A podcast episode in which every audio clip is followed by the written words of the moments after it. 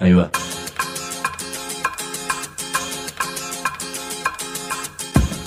La Vaca es una colecta de recursos, es una cooperativa de trabajo, es una página web, un periódico mensual, una editorial, una cátedra, un bar. Es lo que necesitamos crear para ganarnos la vida y perdernos la obediencia de vida. La vaca es comunicación, ida y vuelta. Ahí va. Decimu, no te calles. Decimu, como se te cante, como te salga, como puedas. Decimu para que escuchen los que te dicen, vos no digas ni mu. Ahí va. De las trampas mortales que hubo en la Argentina, una de las más recordadas por la historia será siempre Cromañón, República de Cromañón. Ahora hubo una sentencia en un nuevo juicio, aunque es tal el grado de impunidad que casi puede decirse que ni hubo sentencia ni hubo justicia. Vamos a tratar de entender por qué digo esto, pero lo que sí hubo y habrá siempre alrededor de Cromañón es un movimiento social, personas que tuvieron que salir a pelearla contra mucha gente que miró para otro lado, la clásica indiferencia, como pasa tantas veces el sufrir esta indiferencia con los que reclaman cosas molestas y subversivas y locas, como por ejemplo derecho, verdad, justicia. Vamos a hablar sobre Cromañón, sobre lo que ocurrió y lo que simboliza en el presente, en un programa al que se accede con una clave muy sencilla, Decimú.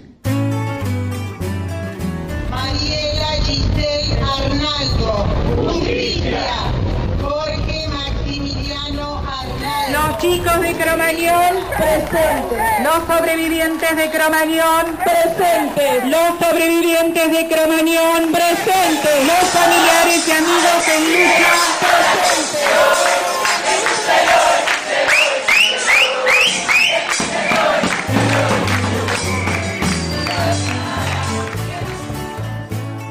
En un boliche que se llamó República de Cromañón murieron 194 personas el 30 de diciembre de 2004. La gran mayoría eran jóvenes, murieron sobre todo aspirando veneno por el incendio o golpeados o aplastados contra salidas de emergencia que no eran salidas ni eran de emergencia, sino puertas con candado. Cromañón no fue una tragedia, siempre preferí la idea de que fue una masacre.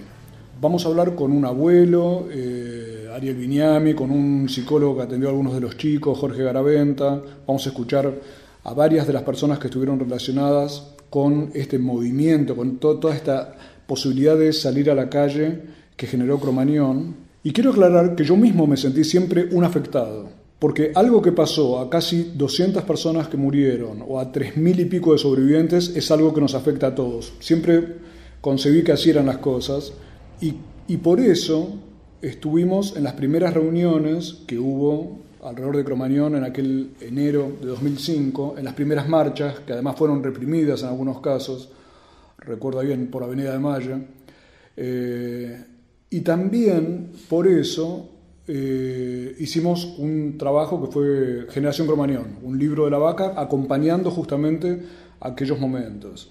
Eh, la gente, recuerdo en aquellos en aquellos primeros pasos salía a reclamar justicia y ya empezaban a cantar. Ni la bengala ni el rock and roll, a nuestros pibes los mató la corrupción. Y otra frase era, Ibarra, Chaván, la tienen que pagar. O sea que fue la percepción automática de una alianza entre el Estado y el mercado que provocó ese desastre, pero que aparecían unidos frente a la sociedad.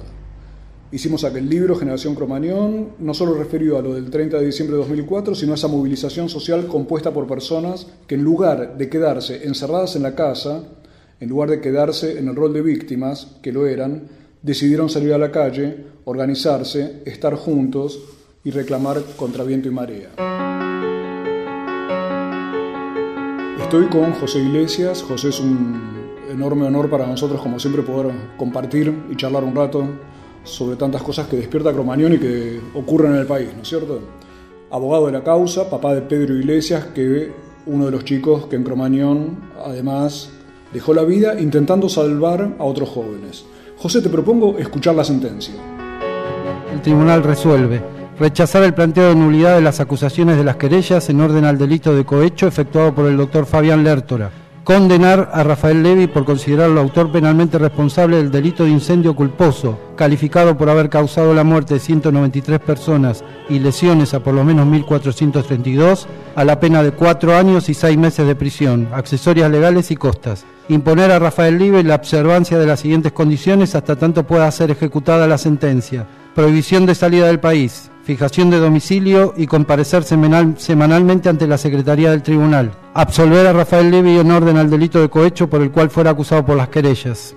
Absolver a Gabriel Ismael Sebal, Juan Carlos López, Enrique Carelli y Vicente Osvaldo Rizo por los delitos por los que fueran acusados y en consecuencia rechazar la demanda civil entablada por el doctor Urculo. Es todo.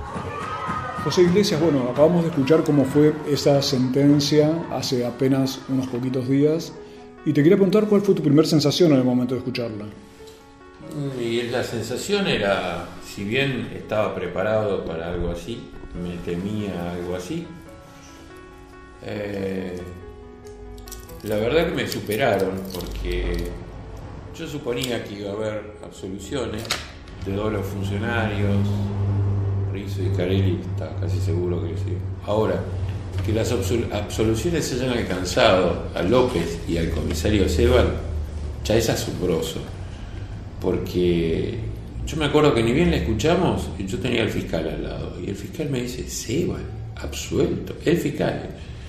Este, pero bueno, eh, ese estupor fue del momento. En realidad uno ya estaba preparado para esperar del Poder Judicial este tipo de cosas.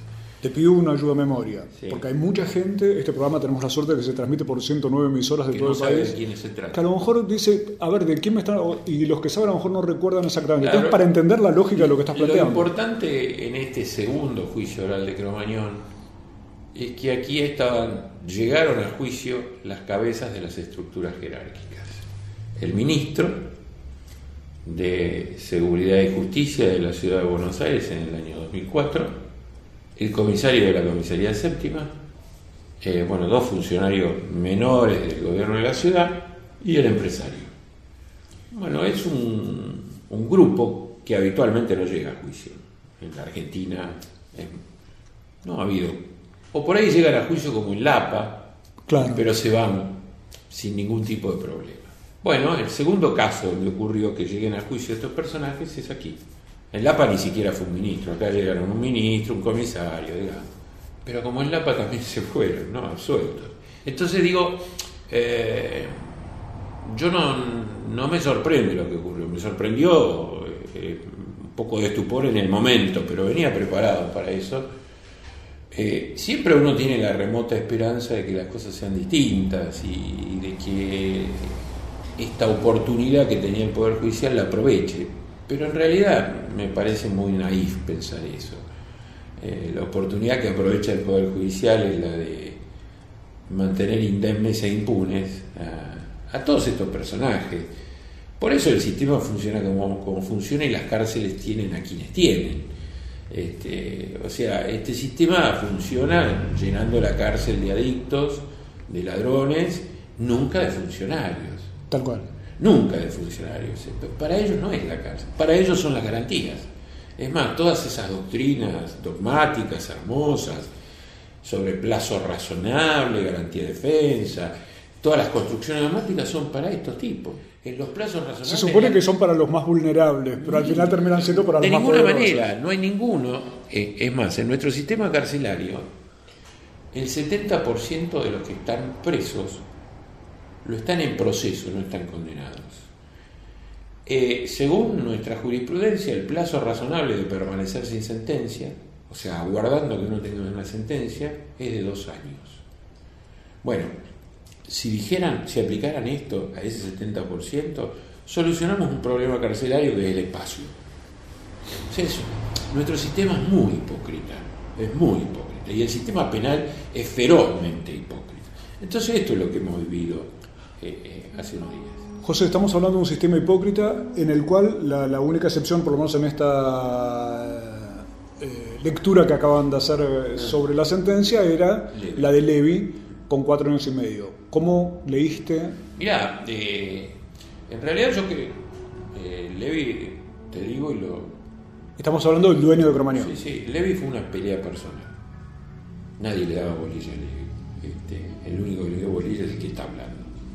Esto lo quiero reivindicar por las pelotudeces que se han dicho y qué sé yo, este, porque yo tuve que pelear contra un proyecto de sobreseguimiento de Levi que ya tenía redactado la jueza Croto.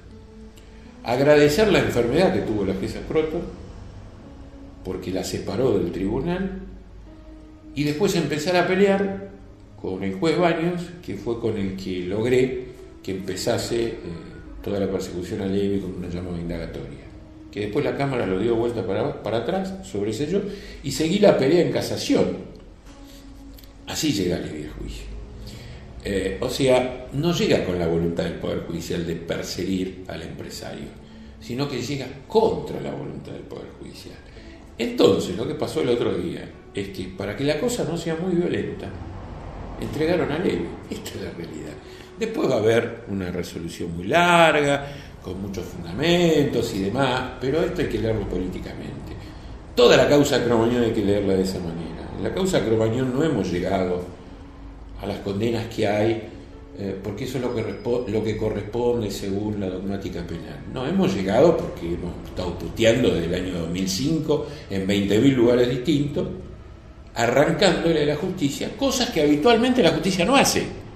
Este, la justicia argentina es la de Lapa, la de Río Tercero, la de Cavis, qué sé yo, la de Puerta 12. Estamos hablando de una justicia de cajoneo y de causas que van languideciendo al infinito. Es la justicia que manda en cana a los que dije antes. Exacto.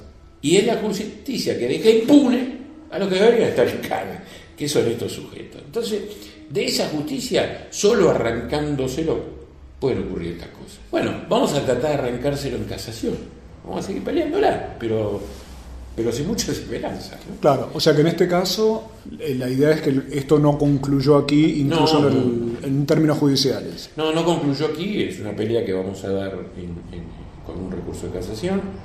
Eh, en casación y bueno, veremos, veremos si como la otra vez, como ya nos pasó, eh, la anterior sentencia, hay que recordar, la del 2008, tenía a todo el grupo callejeros absuelto y tenía tres funcionarios que el tribunal solo había visto que habían cometido un delito absurdo, que es incumplimiento de deberes funcionarios públicos. Bueno, Casación condenó a callejeros y dijo que los funcionarios cometieron el delito de estrago, que es una cosa muy, muy, es muy fuerte. Este, bueno, a lo mejor esa puertita no se cerró y por ahí podemos colar a este personaje nefasto que es López, por ejemplo, este, que, que es, un miembro de la familia judicial, porque que, o sea, que pasó por este juicio casi ofendido porque lo hayan llamado. Bueno, vamos a tratar de que, que en vez de ofendido termine preocupado, pero tenemos que seguir la pelea en, casación. Seguir la pelea de Cromañón, que ha tenido distintos aspectos, que son la calle, la movilización, muchas cosas de las que ahora vamos a tratar de, hablar para que se entienda cómo este aspecto judicial es el la parte institucional de una pelea que tuvo muchos aspectos. En un ratito volvemos con José Iglesias para que nos cuentes de paso a ver quién está preso, quién está libre y cómo leer eh, la sentencia en el sentido, o no solo la sentencia, sino para tratar de entender qué cosas quedaron demostradas a partir de la gran investigación que llevó adelante, no la justicia a lo mejor, pero sí las personas, como en el caso del movimiento de Cromañón. Ya volvemos. www.lavaca.org. Nuestra vaquita la hacemos con unas pocas monedas de inteligencia y cualquier cantidad de esfuerzo. Si no estás bien de la cabeza, sumate. www.lavaca.org. Miramos series en la computadora, intercambiamos mensajes de texto con la televisión, enviamos videos por celular. La tecnología evolucionó. El sindicato también. Ahora estamos junto a los trabajadores de televisión, servicios audiovisuales, interactivos y de datos. El sindicato está con vos en tu capacitación, en tu salud, en tus derechos. SATSAI, el sindicato de las nuevas tecnologías. Estamos con vos. La Vaca Editora, libros que muerden. Podés comprarlos a las mejores librerías o hacer clic en www.lavaca.org y te lo mandamos por correo. Libros que muerden. Si trabajas en el Estado, municipal, provincial o nacional, sabe que tenés dónde informarte. www.eltrabajadordelestado.org El sitio web de la Asociación Trabajadores del Estado. Noticias, Opinión, entrevistas. videos. www.eltrabajadordelestado.org Desde 1925, presentes. En la defensa de los derechos de los estatales argentinos. Asociación Trabajadores del Estado. Decimu. Abróchense los cinturones que ahí viene la poesía diciendo mu, con nuestra poeta favorita, doña Daniela Andújar.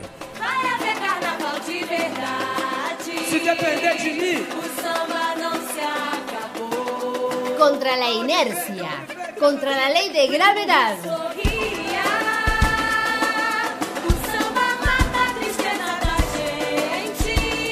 Contra la contrariedad, contra la cultura oficial, contra la copia, a favor de la libertad y sobre toda mente contra lo irremediable. Poesía diciendo.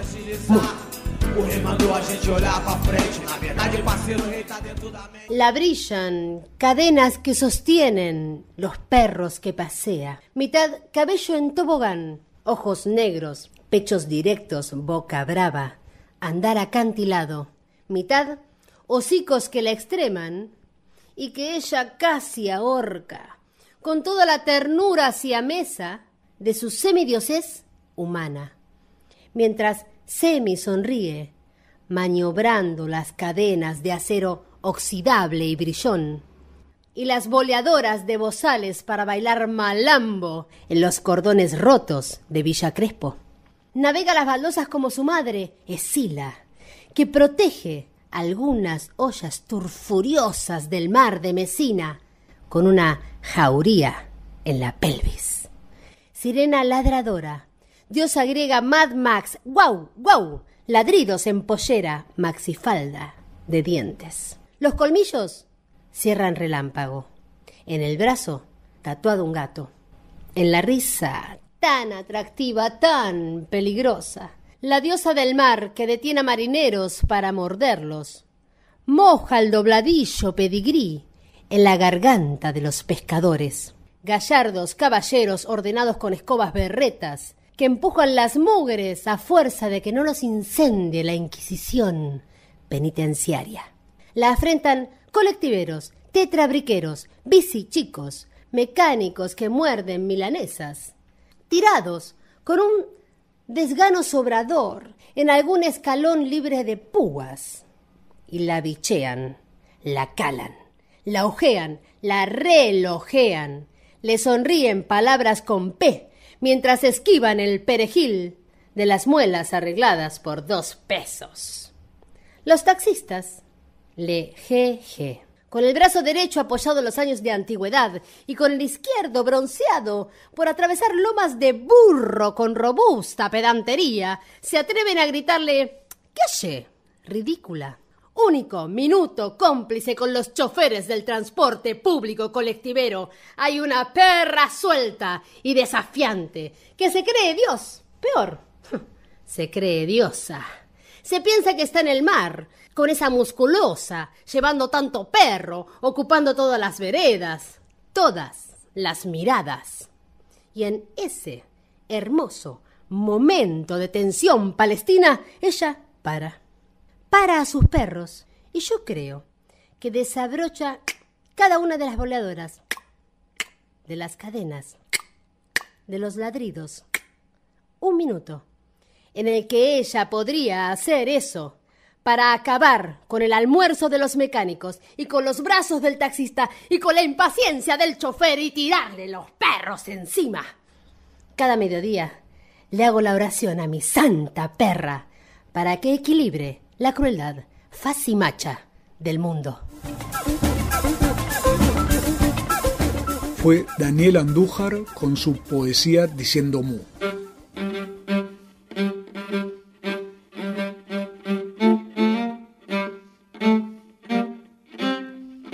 Decimu en el aire, con la tierra en los pies. Mu Radio Orgánica. Consumo gratuito y libre. Seguimos ante Simú, estamos hablando con José Iglesias sobre el juicio de Cromañón, la sentencia, todo lo que trae atravesado y enrevesado esta situación. Eh, te propongo, José, que escuchemos a un psicólogo que es Jorge Araventa, que fue de los que organizó la atención de algunos de los chicos sobrevivientes. Yo creo que Cromañón, primero que nada, trajo un ejemplo importante de cómo, eh, cómo se puede luchar por conseguir justicia, porque estaban, digamos, como Cromañón fue algo que le explotó al progresismo en las manos, ¿sí?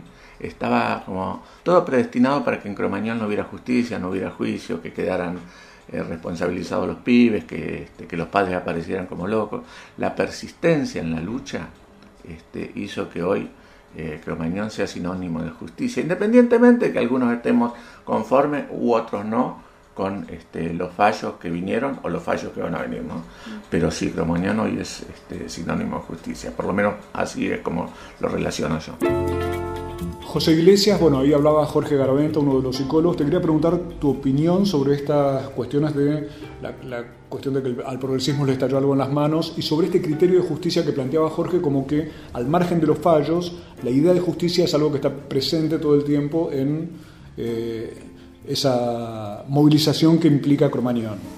Eh, sí, sin duda. Eh, coincido con lo que dice Jorge respecto de que al progresismo le estalló Cromañón yo diría que Cromañón desnudó el progresismo, o sea, mostró la real cara de una cantidad de hipócritas y mostró que tanto en la derecha como en el progresismo hay reverendos hijos de puta eh, escondidos detrás de bandera. Claro, pero estábamos con siempre con ese maniqueísmo de que los progresistas que son más amigos míos son buenos, pero uno encontró y que no hay que no hay que hacerle juego a la derecha y todo ese tipo de estupideces este, que a nosotros nos costaron muchísimo los primeros años incluso éramos mala palabra hasta para los organismos de derechos humanos, de manera que eh, tuvimos que bancarnos todo esto. Realmente no sé, sí le estalló el progresismo. Después el progresismo se fue dando cuenta y hubo gente sana, la gente sana que por suerte, por suerte hay en el progresismo, que entendió que Cromañón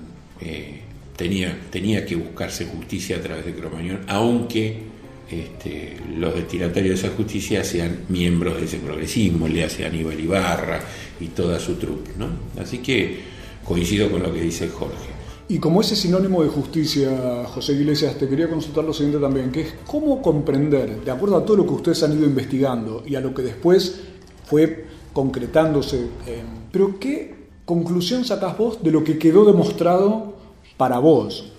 Quedó claramente demostrado Creo que es algo con lo que empezaste el programa. La alianza, vos hablaste de... Del Estado y del mercado. La alianza del poder con un empresariado siniestro, eso ha quedado pero clarísimamente demostrado. Y además quedó desnuda una estructura de corrupción de en el control que es permanente, que ya había sido denunciada de una manera muy altisonante por Cartañá, que fue el primer controlador comunal de la ciudad allá en los 90. Ya hablando de este tema, locales de baile. Este, bueno, esa estructura está intacta. Eh, esto es una estructura que, en Cromañón se, se, puso en evidencia, pero de alguna manera eh, en todas sus aristas, y hoy está intacta, cubierta por esos, esos eufemismos que utiliza el macrismo, como agencia de control comunal. Bueno, un ejemplo, la agencia de control comunal, que es un organismo que inventó Macri para que este los, los cromañones no le lleguen. Se hacen, se mueren dos chicas en Beara y él ni siquiera se le explica. Bueno, la agencia de control comunal ya va por el quinto director. Los cuatro primeros están todos procesados por Coima. ah, bueno, pero venimos con un buen ranking, ¿no? Lo cual, van a subir a primera. Claro, este, y el que está ahora, bueno, es cuestión de horas. O sea, esto, esto quedó comprobado claramente en Cromañón, que es una de las grandes frustraciones, ¿no? Porque en realidad si el costo fueron 194 chicos muertos y, según dice la sentencia del 2008, 4.200 sobrevivientes, y si eso no, no, permite cambiar esa estructura, no la desplaza, y es jodido, ¿no? Es, la gran frustración en realidad, porque eh, es cierto, Cromañón puede ser sinónimo de justicia, pero el reclamo de justicia, no de haberla logrado. No de haberla logrado, claro. No de haberla logrado. Creo que lo más parecido a lo que ha pasado con Cromañón es esta impunidad del otro día y en definitiva que, mañana puede, que ocurrió Veara y mañana puede ocurrir otro Cromañón. Claro, hay sinónimos que ya no tendríamos que usar, como por ejemplo justicia y poder judicial. No es exactamente lo mismo. No, no, no. El poder judicial es un poder, punto. Punto aparte, poder. Lo de judicial es el nombre de una casta que hay en, el, en la estructura del poder. Lo, lo que sí en el poder judicial no vive la justicia justicia no vive ahí. La justicia a lo mejor estaba en las calles con la gente que salía a reclamar, a pelear. Está en la actitud del ciudadano, en la actitud del ciudadano que repele alguna cosa. Y por ahí está en un escrache, eh, por ahí está en levantarse cuando aparece alguien que. Por ahí está, está en repudiarlo Ibarra cuando va caminando por la calle. Eso, eso son formas de justicia de las que hay que valerse, lamentablemente, porque la justicia no vive en el Poder Judicial. Tal cual, y es algo que ocurrió con todo el movimiento de derechos humanos durante larguísimos años en los que solo primó la impunidad. ¿Qué imagen te da aquellos acusados del primer juicio? Chabán, Callejeros, Fisbin, que era otra de las funcionarias. ¿Qué conclusión sacas sobre ese aspecto? Cuando Casación modificó el fallo de este mismo tribunal del año 2008 y dijo que esos tres funcionarios, Fabiana Fisbin, que era la subsecretaria de Control Comunal, o sea, no, no un perejil, este, la que estaba debajo del ministro, dijo que ella, que el director de, control y la directora adjunta cometieron delito de estrago, la verdad, eso fue un, hito en la historia judicial argentina. Esto, es bueno, lo habremos arrancado, pero está escrito ya, están condenados. Este, y el día que se termine todo este, todo este calvario que estamos en casación de nuevo, con el monto de las penas y qué sé yo, van a tener que ir un ratito a la cárcel. Bueno, eso no es menor, no es porque yo me, me plazca con que alguien esté preso, pero si me tengo que, me tiene que satisfacer que alguien esté preso, me satisface mucho más que esté un funcionario que que esté un ladrón. Claro, porque además se suele pedir, acá estamos con esos problemas de la gente que pide mano dura, pero en estos casos, claro, la, gente que pide mano dura no se da cuenta y pide y reclama contra la inseguridad. No se da cuenta que la seguridad no es el tema de que me roben la propiedad, es que me roben la vida. Lo que pasa es que todos razonan en función del derecho de propiedad. Entonces, el delito peor parece ser el robo, el hurto. Ahora, le puede pasar lo que le pasó a mi hijo, ¿eh? en un subte, con una cornisa, en, un edificio que en el en el tren de TVA. En el tren de TVA. Eso es inseguridad. Ahora, esa no se reclama. Eh, claro, eh, por eso el sistema, este sistema prohija eso, quiere que la gente reclame esa seguridad. Entonces, claro, para esa seguridad se busca mano dura. Mientras tanto, todos hacemos el otro negocio sigue el negocio. Claro, total están reclamando eso. Bueno, ahora, mientras tanto, los narcos siguen haciendo grandes negocios, este, lavando guita, etcétera, los jueces, los claro, total están distraídos con el, con el hurto y el robo. Con el hurto y el robo. Y mientras tanto el sistema sigue funcionando de un modo que permite que Estado y mercado, como Cromañón lo demostró claramente, se alían, se reúnen frente a una sociedad que estaba en la calle, saliendo del dolor, o no saliendo del dolor, sumergida en el dolor, reclamando. Que el único lugar, por ahí me equivoco, soy justo, pero me parece que en la historia, la única vez que se dijo la corrupción mata fue en Cromañón. La corrupción no es un tema para la sociedad, para Cromañón lo fue. Desde el primer día, como vos Desde el primer día. Fue, y ahora te propongo que hablemos en un minutito, José, justamente sobre eso, sobre esa especie de reflejo de, frente a la desesperación que tuvo la gente de Cromañón para entender al día siguiente del desastre cómo eran las cosas. Ya volvemos. Decimo. Decimo. Estudia en el único centro oficial de idiomas de la Universidad de Buenos Aires. Sede central 25 de mayo 221 Escribinos a idiomas.filo.uva.ar o visita www.idiomas.filo.uva.ar. Sedes en Barrio Norte, Belgrano, Caballito, Palermo, Paternal, Núñez. Único centro oficial de idiomas de la Universidad de Buenos Aires. www.lavaca.org Nuestra vaquita la hacemos con unas pocas monedas de inteligencia y cualquier cantidad de esfuerzo. Si no estás bien de la cabeza, sumate. www.lavaca.org Vacaciones de invierno en Morón. Permitido jugar, disfrutar y divertirse. Gratis en todos los barrios. Cine, música, plazas recreativas, teatro y más. Programación completa en www.morón.gov.ar. Municipio de Morón. La Vaca también nos da un periódico. Todos los meses en tu kiosco, Mu. Mu. el periódico de la vaca.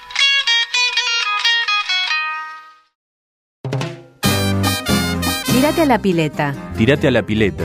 Decí mu al aire para respirar buena onda.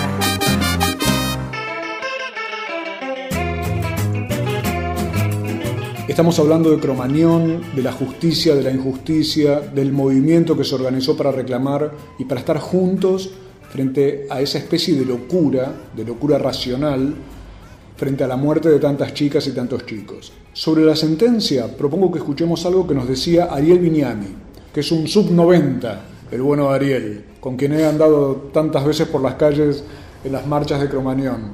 Eh, eh, Ariel es el abuelo de Julián Rosengart, uno de los chicos que falleció justamente en Cromañón, y te propongo, José, que lo escuchemos. Yo estoy tratando todavía de digerirlo, porque aunque no, no me hago muchas ilusiones en cuanto a la justicia argentina, ni a ninguna otra cosa argentina, pensaba que iba a ser, no iba a ser tan desfachatado el- la actitud del- del- de los jueces, del tribunal, de- prácticamente están recibiendo un premio los culpables de esta enormidad. José Iglesias, papá de Pedro, abogado en- también en esta causa. ¿Qué opinás de esto que nos decía Ariel Viñame? Y que tiene razón, sí, la justicia ha sido muy desfachatada. Por lo menos, eh, bailando el baile de Cromañón tendrían que haber cuidado un poco las formas, ¿no? Este, por lo menos en, en Cromañón. Pero bueno, este, eh, es que la justicia en general es desfachatada. Por eso tiene razón Ariel en que no hay que esperar mucho de él, ¿no?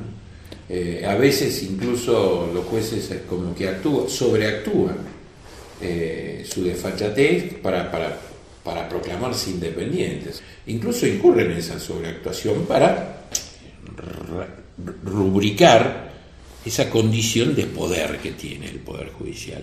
Un poder que incluso se le enfrenta al gobierno, cuando esa, condición. Yo decía, me acuerdo en, las miles de reuniones que hemos tenido durante los años, todos estos siete años, yo siempre decía, yo conozco a la corporación de adentro, he trabajado años en el Poder Judicial, la conozco hace muchísimos años. Yo le decía, ojo, que el Poder Judicial no se lo conmueve con una marcha, se abroquela, reacciona como corporación. Y efectivamente hacen eso, y muchas veces sobreactúan. Yo recuerdo el caso de la liberación de Chabán en el año 2005. Sí. La Cámara lo hizo Brusone, Toda- todo el Poder Judicial se puso de- de- detrás de Brusone para defenderlo. O sea, ustedes cuestionaban la liberación Obviamente, de Chabán obviamente. y el Poder Judicial apoyaba al juez que lo liberó. Apoyaba, sí, que, que también fue otra cosa muy grosera, chaval libre y todos los que están adentro sin proceso adentro, ¿no? Pero bueno, el Poder Judicial eh, siempre subraya su condición de poder, incluso ostenta desfachatez, ¿no? Este, Es como que, como que, que- que desafía con las resoluciones, ¿no? Y es lo que hace. Y yo creo que el otro día, estos jueces, que en el fondo son intrínsecamente cobardes, porque te, te leen muy rápido la sentencia y se van, este, pero ese, ese- esa cobardía está vestida de- de- de- de la fortaleza de la corporación, ¿no? Van, se esconden porque la corporación los va a proteger, y los protege.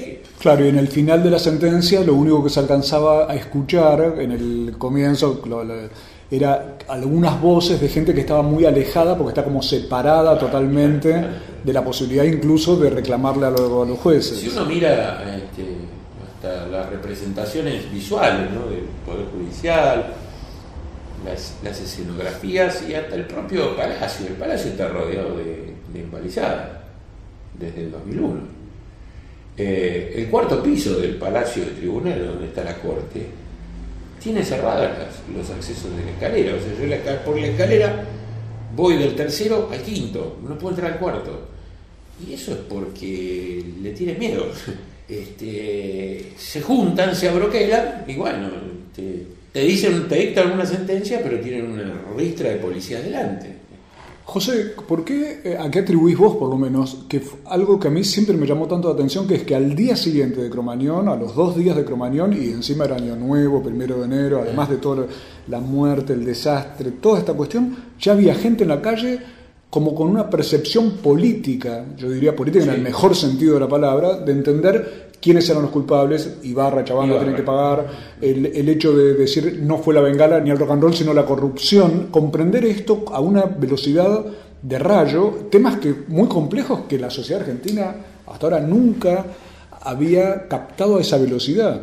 Sí, esto creo que tiene que ver, te lo digo porque yo estuve esa noche ahí y, y el reclamo hacia la política eh, en mí nació el- después de enterrar a mi hijo. Eh, yo mandé un, un mail a Clarín el 2 de enero y ya ahí hablaba del juicio político y demás. Lo que pasa es que cuando uno se enfrentó a lo que ocurrió, que al ratito te enteraba de que adentro de ese local había miles de personas y que los chicos habían estado sacando los heridos porque los eh, y que todo era un caos porque yo lo vi el caos era fácil en este local había tantas personas y, Claro. se, y se incendiaban y acá seguro ni se inspeccionó ni debe estar habilitado eran sospechas que teníamos y eh, la propia actitud de los funcionarios nos rubricó esto. Más aún, yo el 2 mandé ese mail. El 3 de enero sale Ibarra una conferencia de prensa con los empresarios de la noche. Con los empresarios de la noche. O sea, yo no tenía ninguna duda, pero después de eso me ya está. Y, y- y simultáneamente, hay que recordarlo, eh, Kirchner estaba en el sur y tardó una semana en volver. Eh, o sea que Y simultáneamente... no es que uno era- éramos clarividentes, pero además, si teníamos una intuición, a los dos minutos nos la subrayaron, ¿no? Porque. Tal cual. este, Y, y simultáneamente ocurría otra cosa. Yo recuerdo haber estado en Plaza de Mayo perci- eh, participa- no, participando, o sea, viendo a ver cómo se organizaban de pronto asambleas masivas donde la gente hablaba por megáfono cuando podían, o si no a los gritos, donde ya se rechazaba la presencia de partidos políticos, que como siempre había partidos políticos de izquierda que llegan para ver si pueden este, dirigir. comienzo sí fue así. Este, Pero había mucha claridad con respecto a no aceptar eso, sino que los propios sobrevivientes, familiares, amigos, afectados eran los que tenían que decidir esto con autonomía. Esto también fue automático. ¿Será que Cromañón también fue mucho herencia de lo mejor que pudo tener el 2001? El 2001 había, había mucho de eso, mucho del 2001, eh, la asamblea, el, el rechazo a los políticos. Eh, después fuimos aprendiendo, ¿no? Fuimos aprendiendo en la marcha a convivir, a convivir con políticos eh, que venían simplemente para seguir, había gente honesta que Pero cambiaba, ya no eran para dirigir, sino no, para acompañar. Claro, claro. Eh, sí, creo que eh, estuvimos desde el comienzo muy vacunados contra todo intento de cooptarnos. Muy vacunados. A pesar de que hubo algunas cosas, hubo algunos, muchas maniobras y qué sé yo, y que por ahí compraron alguna, alguna voluntad, pero, pero en general el movimiento estuvo bastante bien. Siempre sólido, recuerdo, siempre recuerdo un gran amigo, el psicoanalista Juan Carlos Volnovich, que me contó cómo el propio gobierno de la ciudad trató de instalar una red de contención, pero no en el sentido de contener para aliviar, sino de contener para que no eh, protesten eh, los familiares a través de la psicología justamente. Y cómo él se negó, porque dice, ese día le vi la cara al monstruo. O sea, cómo frente a, la- a algo que eran 194 chicos muertos se organizaba como una maquiavelada política de cómo contener a esta gente para frenarla y que no esté reclamando en la calle. Sí, sí, incluso eh, fue el primer mes esa contención hasta tuvo expresión lucrativa, porque se hizo una oferta de indemnización de 300 mil pesos el primer mes, que fue contestada por el movimiento Cromañón una puteada en coro, pero ese, esa, esa oferta la armó, la armó Ibarra con Atilio Alterini, este, que se pretendía eh, comprar el silencio y comprar las mentes a través de la contención y también con los subsidios. Todo ese intento fue, por suerte, fracasó. ¿no? Pero increíble cómo frente al reclamo de justicia, ahí viene el, cuestionamiento a, lo que, a qué cosa es el progresismo, de pronto incluso un sector progresista, pero imbuido en esa lógica de mercado y Estado, es capaz de lanzar este tipo de maniobras de cooptación, pero ya con plata concreta, y algo peor todavía que es con eh, lo que describís muy bien, como enjaular el alma de la gente, enjaularle su conciencia y su, y su dolor. Porque algo que se nota de esto, José, te quería preguntar, siempre se dice que el dolor enseguece, pero parecería que Cromañón pasó al revés. La gente frente al dolor tuvo la lucidez de entender qué era lo que estaba ocurriendo. A ver, eh, esa es una frase hecha, que eh, incluso es, es una manera de poner al poner al otro como otro, alejarlo bien, ¿no? Bueno, está traducido por el dolor, respeto el dolor. No me respetes el dolor, no me trates de idiota, le, le, tiene uno que contestar. Porque si hay algo que produce clarividencia es el dolor. Es al revés. Eh, eh, el dolor, este tipo de dolores, abre los ojos, no los cierra, no enseguece, ilumina. O sea, eh, uno pone después de este tipo de cosas las cosas en su lugar eh, lo que pasa es que es muy cómodo decir, bueno, lo dice por el dolor. No, no, lo dice por el dolor. Lo, dice porque el dolor le ha permitido ver lo que de otra manera no hubiese visto. Este, no es que eh, nosotros seamos clarividentes, no, ojo, el dolor no enseguece, muy por el contrario, muy por el contrario.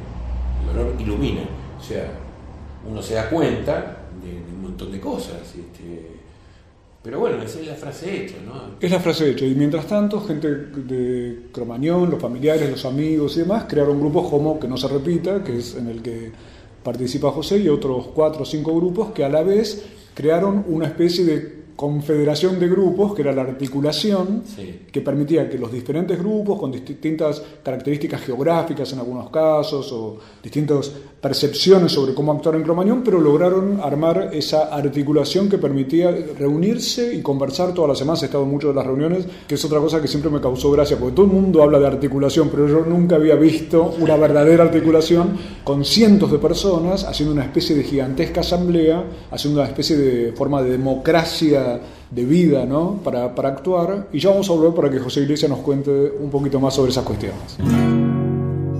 Decimu. Decimu. En Internet, saber es compartir www.lavaca.org Información libre. El Sindicato de los Trabajadores de las Telecomunicaciones, pluralista, democrático y combativo. Nuestra página web www.foetrabsas.org.ar. Si sos telefónico, sos de Foetra.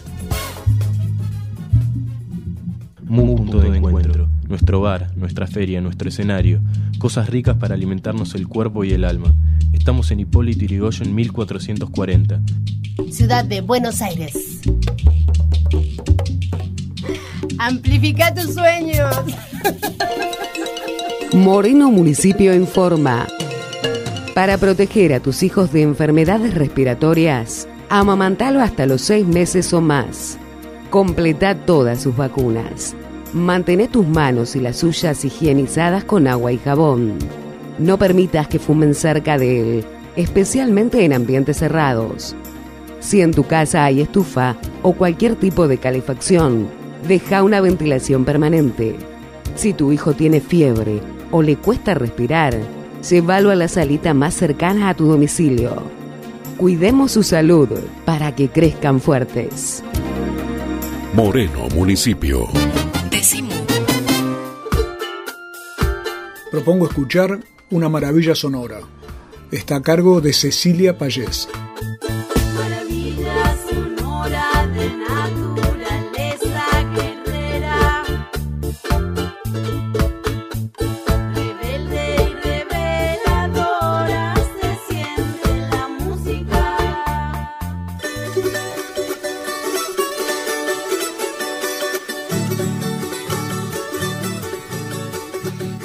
Bolivia. Hoy nos visita Norte Potosí. Desde allá, desde Bolivia, desde Potosí, cuna del charango y zona de una profunda y antigua riqueza musical. Estas canciones nos aparecen en lengua quichua, con particulares ritmos que a nuestros oídos occidentales pueden sonar extraños. Ritmos que no pudieron colonizar.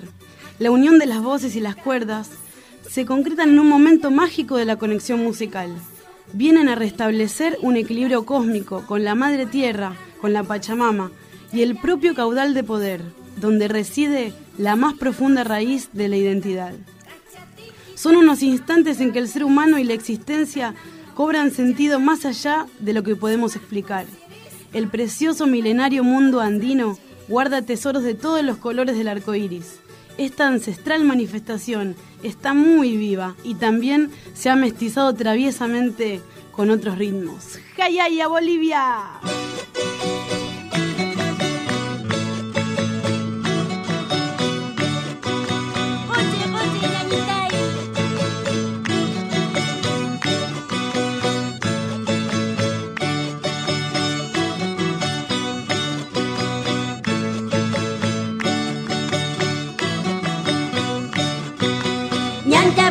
purisjani sonkollai rumi rumi yata urbilai yanta purisjani sonkollai rumi rumi yata urbilai antamuna sus pas sonkollai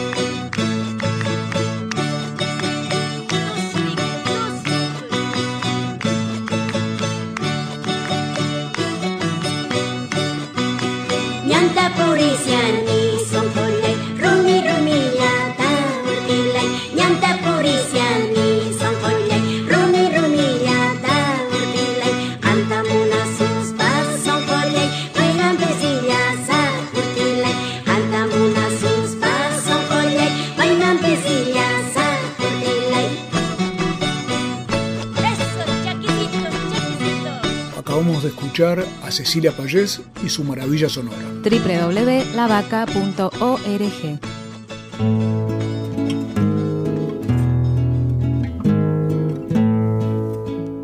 Estamos en el último tramo de Simú y siempre recuerdo aquellas asambleas de la articulación, como contaba recién, estamos hablando con José Iglesias sobre cómo existe una articulación entre diferentes grupos que a su vez se reunían en asambleas para encarar momentos tan eh, complejos como eh, no solo superar el dolor como, como entrada al tema, sino después encarar cuestiones concretas y pelear, por ejemplo, hacer scratches, hacer cosas, No, que increíble. Vos pensás que ya en enero del 2005, o sea, a escasos días de la muerte de los chicos, eh, Aníbal Ibarra iba a acudir, no quería ir a dar explicaciones y tuvo que ir a dar explicaciones en la legislatura y se instala después de eso la comisión investigadora.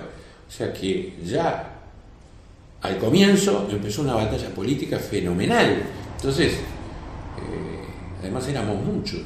Muchísima gente y, y intergeneracional. Claro, éramos muchos de, de radicaciones geográficas distintas, incluso hasta con, con, con- con prejuicios re- entre, entre nosotros, este, con esas cosas del rótulo y de, y de para dónde va este y qué sé yo.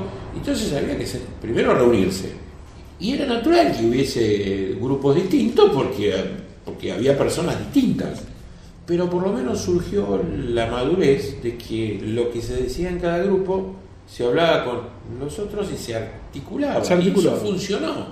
Eh, fue duro, fue difícil, este, pero se hicieron muchas cosas juntos, muchísimas. Muchísimas. Yo estuve en enero, me acuerdo de una reunión en un barcito ahí cerca de la calle Independencia y, y la gente me hablaba y se iban preguntando cosas entre unos y otros y hablar significaba también una forma de, eh, no quiero decir catarsis o sí, no sé, una forma de desahogo y de comunicación con otra persona que era capaz de comprender que no estaban locos, porque por momentos parecía que además tener que andar recorriendo las calles para que alguien les diera cinco de bolilla, para decirlo así, parecía una locura, parecía que, que había que tocar timbres y encontrarse con la burocracia del silencio, ¿no? con gente que no quería saber nada, que no quería hablar. A mí me pidieron las madres de Plaza de Mayo, me acuerdo, si yo, y yo ya estaba en contacto, me decían, tenés que escuchar a esta gente como que lo que percibían ellas era que los papás y las mamás de Cromañón, los sobrevivientes, no eran escuchados directamente. El, recuerdo una asamblea en Palomar, que era eh, los lugares donde, uno de los lugares donde había algunos de los chicos que se reunían en una plaza, primero en verano y después en invierno, también pensando acciones y demás, y que terminaron confluyendo en esto que vos percibís también. Te quiero hacer escuchar, José, a Marisa, la mamá de Gustavo Marchiano, que comentaba una cuestión que se relaciona con lo personal. Yo pensaba que no iba a poder moverme de mi casa cuando pasó lo de mi hijo. Realmente pensé que no me iba a levantar ni de la cama. Pero eh, no sé si es mi hijo que me dio fuerzas eh, para levantarme ese día y empezar a andar la calle y bueno, y desde ahí que no paró. José Iglesias, te quiero preguntar a ver qué, qué opinás frente a una opinión como la de esta mamá que hablaba recién. Sí, creo que esto nos pasó a todos. eh, el golpe, el golpe nos exigió, es más, este, cuando ocurre ya estamos en la calle, este, todo transcurre en la calle. Todos en la calle. Todo en la calle, después estamos en la calle frente a la morgue, en la calle en Chacarita, siempre en la calle. En tribunales, siempre estar. Claro, este, y bueno, nos quedamos en la calle, esa es la realidad. Eh, nos pusieron en la calle, los chicos este, estaban tirados en la calle y nosotros nos quedamos en la calle. Eh, Cromañón nunca, nunca se encerró. este, Nunca se encerró. Quería, hubiera sido comprensible que eso ocurriera en lo personal, que la gente se replegara en lo que fuera un dolor privado, que fue un poco lo que el Estado y el mercado quisieron transformar. ¿No es cierto? Bueno, este es un problema personal, privado, en el cual yo me quedo encerrado en mi casa. Cromañón decidieron no quedarse solos ni encerrados. Exacto, y, este, y el dolor, digamos que ni siquiera se, el- ni siquiera se tramitó, ¿no? Sí, sí. Eso de quedarse encerrado, de quedarse llorando, uno lloraba en la calle, lloraba con, con los pares, Con los amigos, con- este, en las reuniones, este, en la- yo creo que muchos no se cayeron precisamente por, por, por lo, por lo colectivo, ¿no?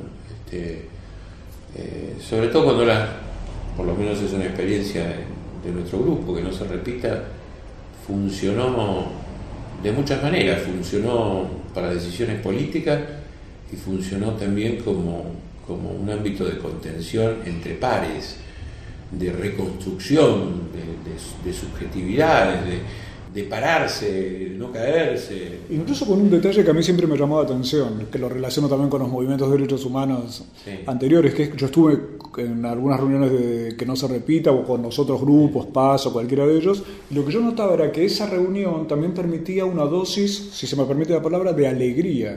Uno sentía que esa gente que estaba allí, ustedes que estaban allí, a la vez, al estar haciendo cosas, tenían una alegría, no en el sentido chistoso de la palabra, No, no, sino en el sentido de un tono del alma con el cual ponerse... ¿Qué era lo que permitía reconstruirse? Ahí está. Este, eh, es cierto, esto, esto ocurría y además, vaya uno a saber por qué, pero uno se sentía bien con otro al que le había pasado lo mismo. Es como que no había que hacer, dar ninguna explicación. Había un entendimiento lógico y porque además esta, esta- este tipo de hechos hermana. O sea, produce un lazo muy raro Siempre digo, José, que, la, que una de las, la- la- de las más este, complicadas este, propuestas de la Revolución Francesa es, era la, fue la de la fraternidad. Tuvo poca prensa. Las otras tampoco han salido muy bien, la de la libertad y la de la igualdad han tenido tropiezos, pero de la, de la fraternidad casi nadie habla, pero es capaz de lograr lazos y acciones después políticamente muy fuertes como lo demuestra Cromañón. Claro, Eso surgió de la fraternidad, ¿no? Sí, sí, sí, efectivamente. Acá se produjo por, por- Se alumbró en lugares medio insólitos, ¿viste? Te terminaste reconociendo porque algún tipo lo viste en la morgue. Este, y, y ahí te terminás abrazando. Este, Te propongo volver a escuchar a Jorge Garaventa. Jorge Garaventa es psicólogo y nos decía lo siguiente sobre los efectos, algunos de los efectos que él percibió en lo de Cromañón. Después de la masacre de Cromañón, eh, la juventud tuvo como dos tipos de reacciones. Algunos que abandonaron eh, parte del ritual, eh, el ritual que tiene que ver con el reviente, que tiene que ver con el desaliento, que tiene que ver con la falta de, este, de perspectiva futura, etcétera, que lleva a este tipo de cuestiones este, carnavalescas. Entonces hubo un sector que pareciera que tomó conciencia y, este, y la cortó con, este, con ese tipo de rituales donde eh, parecía que si no había un rock del reviente no había rock. Pero por otro lado una cuestión que eh, yo siempre digo, cuando en las marchas se dice ni una bengala ni el rock and roll, a, este, a los chicos los mató la corrupción, en realidad esta es la cuestión. Es decir, yo creo que no hay que buscar tanto la responsabilidad en, en las bengalas o en los jóvenes, porque si se hubieran tomado todas las medidas de seguridad que se tendrían que haber tomado, no hubieran entrado las bengalas y hasta hubiera sido un accidente sin consecuencia provocado por algún irresponsable, digamos, pero no hubiera pasado más que eso. ¿sí? Lo, que, este, lo que provocó realmente esto y sobre lo que hay que reflexionar es sobre estas cuestiones de la corrupción que rodean a los espectáculos que siguen ocurriendo. Porque después de tres meses donde este, estaban todos estos eh, todas estas puestas en escena donde no podían entrar este, más de determinada cantidad. Esto se terminó, duró nada.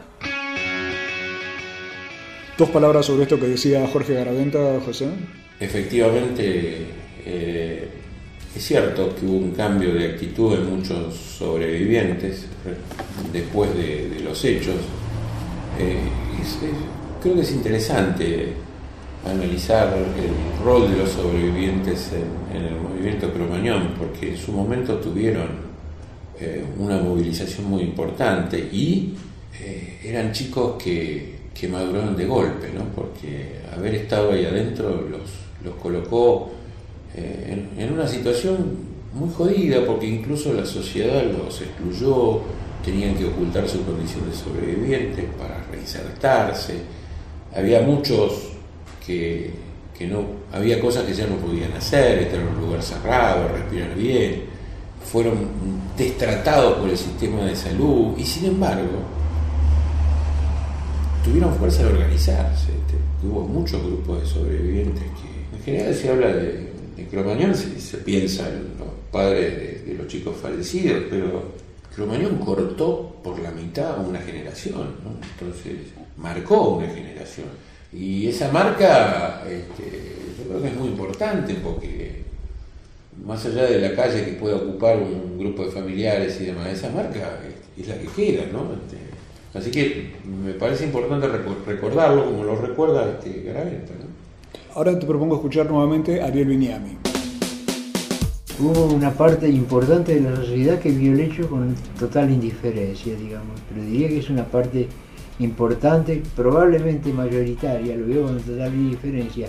Ah, eso le pasó porque son unos negritos de mierda, rockeros, etcétera, etcétera, que ¿quién les mandó meterse allí en esas circunstancias? Evidentemente nadie, pero podían, podían esperar que el lugar estuviera preparado como para no convertirse como lo hizo, como fue, en una trampa mortal. Además hay, hay hechos donde la- las definiciones judiciales son útiles, entonces cuando los, los jueces o los abogados dicen se puede ser culpable de lo que sea por, por acción o por omisión, Cromañón está, está lleno de esas cosas, por ejemplo la famosa puerta con candado, no solamente nadie se, molestó en quitar el candado, sino que ese candado no estaba y fue puesto, o sea, fue el peor caso de, crimen, fue el crimen por comisión, impedir que saliera la gente, ¿no? Esos son hechos por omisión. O sea, José, que en lo que plantea Ariel Viñami, ahí hay una mezcla de discriminación, racismo casi. Eh, sí, eh, en realidad es, hay un mecanismo muy habitual en nuestra, por lo menos en la sociedad en Buenos Aires, que es estigmatizar a la víctima, entonces poner todo el lado de la víctima, este, y la víctima es, y es un negrito, es fue ahí, es alguien distinto a mí, es el otro, porque es la mejor manera de sacarse el problema. ¿no? Entonces, Pero incluso en el, en el tema de TVA apareció también una Claro. estigmatización de, De la los, propia ministra, de los pasajeros diciendo que se meten demasiado adelante en los vagones y demás. Claro, pero eso, eso es algo habrá hecho. eh, Algo habrá hecho. En la dictadura también ocurría, este, y en Cromañón hubo toda una estructura mítica, porque hubo mitos, eh, que fueron aprovechados por, por eso, los sujetos a los que estábamos persiguiendo. Aníbal Ibarra se, se, se amparó en muchos de estos mitos, el de la bengala, el chico que tiró la bengala, este, el negrito, todo ese tipo de cosas, ¿no? De, la, eh, de decir que la, culpa estuvo ahí. Y bueno, esa era la mejor manera de correrse, ¿no? Pero, pero, pero sigue ocurriendo esto, ¿eh? sigue ocurriendo. Eh, y es grave, yo creo que es un síntoma de, de una enfermedad social, ¿no? Es grave. Le preguntábamos a Jorge Garaventa qué le dijo a él el tema de Cromañón. Cromañón es una marca que no tiene posibilidades de, ser olvidada. Se hizo muchísimo esfuerzo para que así ocurriera. Nadie iba a imaginar que ocho años después iba a haber tanta repercusión este, todavía en relación a, a Cromañón. Yo digo, independientemente de la actitud de los medios masivos, ¿no? que, que si venden lo ponen en tapa y si no, no. Pero creo que Cromañón es, es y va a seguir siendo una marca este, en relación a lo, a lo que la juventud pudo visualizar como el descuido, como la cuestión de la anomia, como la cuestión de, de la corrupción puesta al servicio de, de negocios de unos pocos. Eso nos decía el psicólogo Jorge Garaventa, que en- durante muchos años atendió a varios de los chicos sobrevivientes que recién estaba eh, recordando José. Y en tu caso, José, si yo te preguntara, ¿qué es lo que te deja a vos, lo que vos querrías contar que deja Cromañón como una enseñanza, desde el punto de vista de la gente, de la movilización, de la capacidad de apostar por la vida? No sé si yo tengo la perspectiva suficiente como para decir qué deja, ¿no? porque para eso tendría que tener una distancia que yo no tengo. Siempre me hago la pregunta de qué deja, pero yo no, insisto, no tengo distancia para ver qué deja, porque estoy dentro del movimiento cromañón. Ojalá deje algo, eh, porque yo tengo a veces la misma, la misma reacción que Ariel Viñame, ¿viste? Y hay un sector de la sociedad que hace esto. Ojalá Cromañón sea como dice Garaventa, que sea una marca que no se vaya a olvidar. Ojalá sea así. Ojalá que, además de ser una marca y ser hoy, como efectivamente lo es, por lo menos en el lenguaje sinónimo de lo que está mal, ojalá también deje una conducta. Este, de cuidarse, de señalar estas cosas, y ojalá deje una conducta de señalar y de luchar contra estas cosas. ¿no? Yo no tengo perspectiva para saber si es así, porque no, porque estoy en el medio. Tienes toda la razón. Yo tampoco tengo perspectiva, pero me estaba pensando en algo ahora que, que te escuchaba. A ver, te lo propongo como la última idea. Eh, yo nunca supe si existe la justicia, pero sí me consta que hay personas que son muy justas. En el caso de Cromañón, gente como vos y toda la cantidad de personas que se han movilizado a lo de esto me parece que son personas justas. Yo creo que sí existe la justicia. Este, ¿Qué es lo que estamos reclamando? Y en realidad la justicia es un mecanismo que le permite a las sociedades varias cosas. Primero, vivir bien. Y les permite que determinadas cosas no vuelvan a ocurrir. Eh, Por eso, cuando nosotros nos llamamos que no se repita, en realidad lo que estamos reclamando es justicia. Que no se repita.